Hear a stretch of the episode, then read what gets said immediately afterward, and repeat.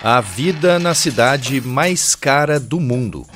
Zurique, na Suíça, recebeu esse título conforme o Índice Mundial de Custo de Vida, que é publicado pela unidade de inteligência Economist, do grupo de mídia The Economist, com sede no Reino Unido. Em 2022, por exemplo, Zurique estava apenas na sexta colocação, o que caracteriza um salto e tanto no ranking. Mas por que a vida nessa cidade suíça é tão cara e muitas vezes até fora da realidade para muitos europeus de países ricos?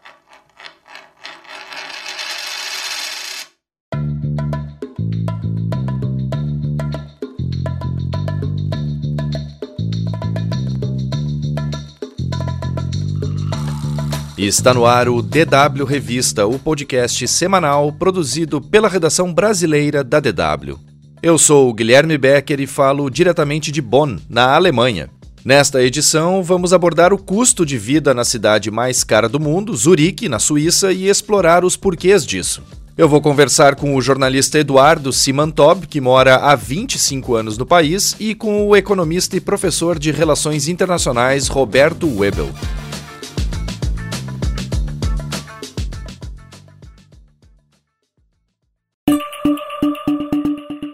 Quando se pensa em Suíça, o que vem na cabeça de muitos brasileiros são coisas como chocolate, Alpes, relógios, canivetes e dinheiro. O país de 9 milhões de habitantes, localizado no centro da Europa, é considerado um paraíso fiscal, ou seja, onde a abertura de contas bancárias e aplicações financeiras por parte de estrangeiros são facilitados devido aos baixos impostos para esse fim. Algo que o país tem tentado mudar, em junho de 2023, por exemplo, os suíços votaram a favor da cobrança de impostos sobre lucros corporativos no país. Segundo dados também do ano passado do FMI, o Fundo Monetário Internacional, a Suíça é a vigésima maior economia do mundo, com um PIB de 905 bilhões de dólares. Atrás do Brasil, que aparece em nono lugar com um PIB de mais de 2 trilhões de dólares. Mas per capita, ou seja, por habitante, o PIB da Suíça é um dos maiores do mundo. Bom, mas o fato é que Zurique é a cidade mais cara da Europa e também a mais cara do mundo, empatada com Singapura, segundo o mais recente ranking divulgado pelo grupo Economist. E para contar como é a vida na cidade mais cara do mundo, eu converso agora com o jornalista e editor de cultura do Swiss Info, serviço internacional da mídia pública suíça, Eduardo Simantob. Eduardo, como é viver na cidade mais cara do mundo? Boa pergunta. Se você recebe um salário suíço, é até possível. O problema é quando você vem de fora, como turista, ou às vezes, muito caso, como uh, expatriados ou imigrantes, né? Como você sabe, são duas categorias diferentes de, de imigrantes, porque muitas empresas internacionais, uh, uh, multinacionais, etc., têm sua base aqui, e para quando trazem os, os executivos do estrangeiro para cá, para viver aqui na Suíça, obviamente o custo é muito maior para eles também. Uh, mas aí tem uma, uma, das, uma das razões que se dão para Zurique em particular e a Suíça em geral ser um dos lugares mais caros do mundo é que também os salários aqui são muito mais altos, inclusive em relação aos países vizinhos da Europa, como Alemanha, França, Itália ou Áustria. Para você ter uma ideia, um salário médio de uma profissão média, vamos dizer, profissão média digo de enfermeiro, policial, uh, é cerca de 7.500 dólares por mês. Ou seja, isso daí você não tem executivo na França ganhando isso, você não tem gerentes na, na, na Alemanha ganhando isso. Claro que aí você, de certa forma, entende por que, que um cafezinho expresso aqui em Zurique, num café, custa custa 5 euros. É, eu ia justamente te fazer essa pergunta, Eduardo. Quanto custa um cappuccino aí? Porque aqui na Alemanha fica na média, vamos dizer, dos 2,50 a 3 euros. Aqui você não acha, você não acha nenhum café expresso por esse, talvez em um vilarejo qualquer aqui na Suíça você possa achar por esse preço. Mas em Zurique, especialmente, é, é por média 4,5, 5 francos, né, o que dá agora que o franco está inclusive mais forte que o euro, e isso, inclusive, é uma das razões por que Zurique subiu ainda no ranking. Com o, o franco alto, desde o final do ano passado, o franco, inclusive, ultrapassou na cotação o euro, que sempre ele, o Banco Central da Suíça sempre manteve ele relativamente atrelado ao euro para não deixar valorizar demais. Só que no fim do ano passado, eles simplesmente soltaram, a, soltaram as as rédeas. E o, o franco apreciou muito. E isso, na verdade, é um fenômeno, por assim dizer, que bastante observado em épocas de crise, crise mundial, uh, etc., porque o franco suíço é o que eles chamam valeur refuge, né, o valor refúgio. Muitos investidores, ou pode dizer, muitos russos, por exemplo, depois do começo da guerra da Ucrânia, tentam trazer os seus ativos, os seus, suas poupanças, você pode dizer assim, seus investimentos, para convertê-los em, em franco, que é uma moeda entre, as, entre a Bolsa de Moedas Internacionais, uma moeda considerada mais estável. E aí entra junto a desvalorização do euro, né?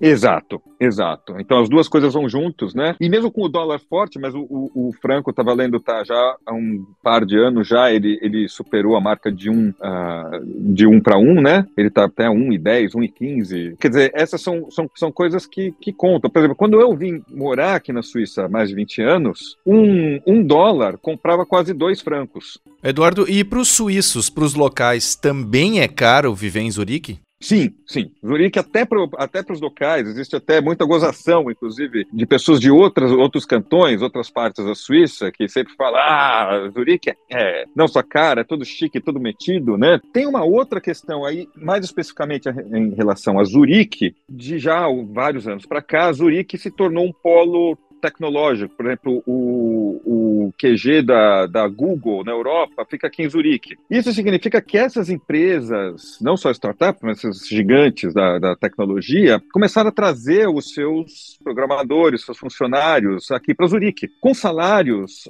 absurdos, até, até para até o nível suíço, até para uh, como referência suíça. Você teve uma pressão no mercado imobiliário na, em Zurique enorme por conta disso. Ou seja, você tem várias pessoas muito jovens, algumas não têm nem 30 anos de idade, ganhando salários de 20, 30 mil francos por mês e querendo alugar apartamentos enormes. Obviamente, eles, eles podem alugar apartamentos enormes, mas para o pessoal daqui, mesmo ganhando salário suíço, Zurique hoje em dia é uma, é uma cidade onde você mal consegue achar moradia, aluguéis, uh, aluguéis com preços pagáveis, né? Zurique também, ela, como muito do, do, do setor financeiro, seguros, está tudo baseado aqui, então você também tem essa, é, essa pressão também de, de, de salários que são muito maiores do que a média nacional, a, como eu falei, a média nacional de 7.500, ou às vezes quando, quando, é uma família, um casal, por exemplo, a média de salários, a, a média, a média do salário de uma família, quando tem os dois membros da família trabalhando, que é por volta de 10, entre 10 e 12 mil francos que também é uma coisa, uh, em qualquer outro lugar da Europa, talvez não na Noruega, é, é, é uma coisa que você não, não, acha, não acha igual. Bom, então, devido a isso, Eduardo, eu imagino que haja um movimento migratório de final de semana, vamos dizer assim, é, da Suíça para países vizinhos, para fazer compras mesmo, né? Exemplo do que acontece aqui na Alemanha, quando no domingo tá tudo fechado e as pessoas vão para Bélgica ou para Holanda para fazer compras. Acontece isso aí também?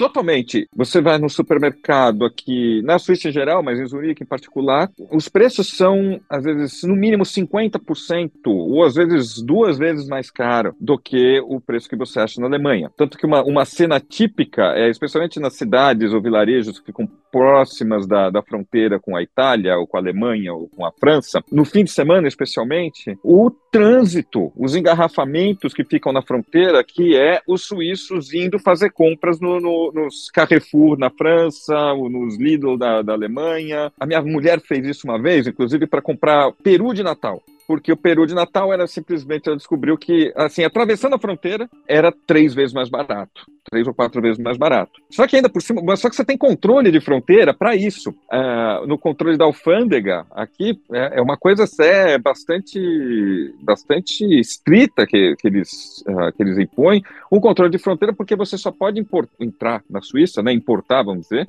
um quilo de carne por pessoa. Tem esse controle e, de cigarros, e controle tem, tem vários, uh, vários artigos que tem um controle alfandegário, que você, não, em tese, não pode trazer.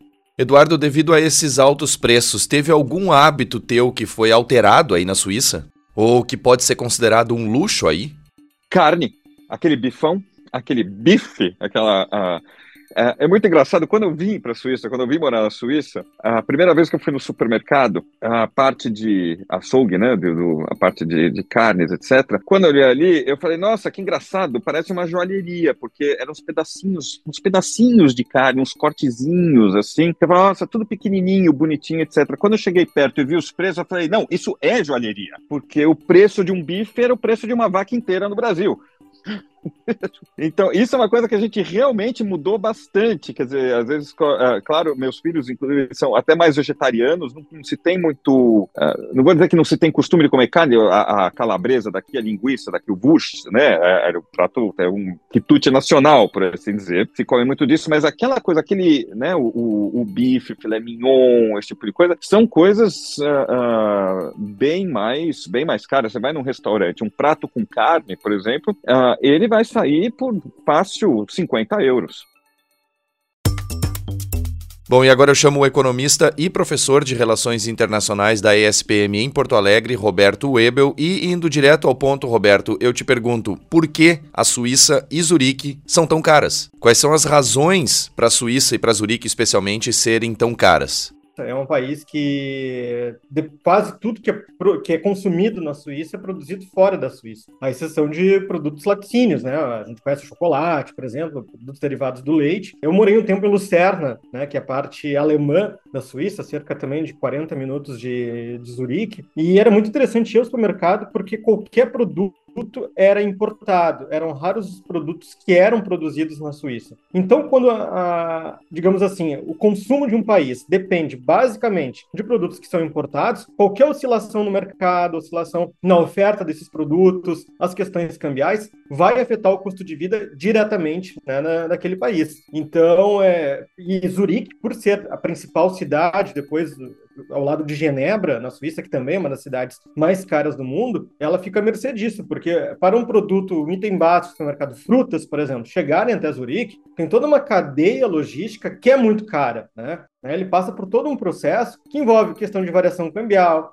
taxas, impostos. Esse também é um outro aspecto da Suíça, né? A questão tributária, impostos que são muito elevados para o consumo. Claro que isso se traduz numa qualidade de vida muito melhor. Tudo é público, educação pública, segurança. Mas então essa tributação também ela incide sobre esse custo de vida, que vai no conjunto tornar o país e a cidade de Zurique a cidade mais cara do mundo é, é, eu sempre brinco, é uma das commodities da Suíça é o seu sistema bancário, né, o seu sistema financeiro, que é conhecido como sistema financeiro atrativo para esse tipo de investimento, que tem uma tributação diferenciada inclusive dentro do contexto europeu. Acho que vale destacar, a Suíça não faz parte da União Europeia, né? ela tem acordos para livre circulação de pessoas, uma tributação diferenciada para produtos que vêm do bloco europeu, não, é uma isenção total de, de tributos, mas que se traduz também nessa tributação diferenciada de dividendos, que, claro, são mais atrativos do que países como a Alemanha, como a França, como a Bélgica. E tem alguma chance de a Suíça deixar de ser um país caro? Olha, é difícil a gente prever isso, né? Mas olhando para as tendências, assim, de até a inflação estava consultando com as palavras aqui, a inflação do ano passado foi 2,1% na Suíça. Para padrões suíços é uma inflação alta, né? Uma inflação alta. Eu acredito que não. Eu acredito que é uma tendência do país ser um país caro. A grande questão é o quão mais caro ele será no restante, né, nos próximos anos, nas próximas décadas.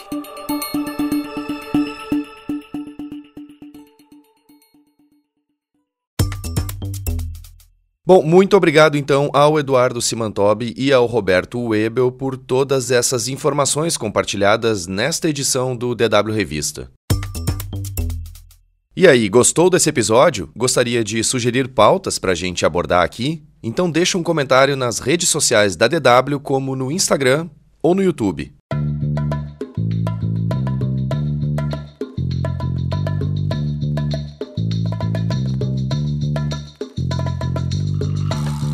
A edição desta semana do DW Revista fica por aqui. Mais conteúdos você encontra no nosso site. Acesse dw.com/brasil. Não deixe de acessar o canal da DW Brasil no YouTube. Lá tem explainers, reportagens e também vídeos curtos sobre diversos assuntos. DW Revista é uma produção da DW, em Bonn, na Alemanha, e pode ser acessado por meio de plataformas como o Spotify, onde basta procurar pela playlist DW Revista. Além disso, tem no Deezer, iTunes, Google Podcasts, Google Home e Alexa. Em tablets ou celulares é só baixar o aplicativo Google Assistente para Android ou iOS. A produção, a apresentação e edição técnica do DW Revista são minhas, Guilherme Becker, com o apoio de Enzo Kifuri, que também produziu o programa. Revisão final, Fernando Caulite. Coordenação, Rafael Plezan. O DW Revista volta na sexta-feira que vem. Obrigado por acompanhar a gente e um bom final de semana.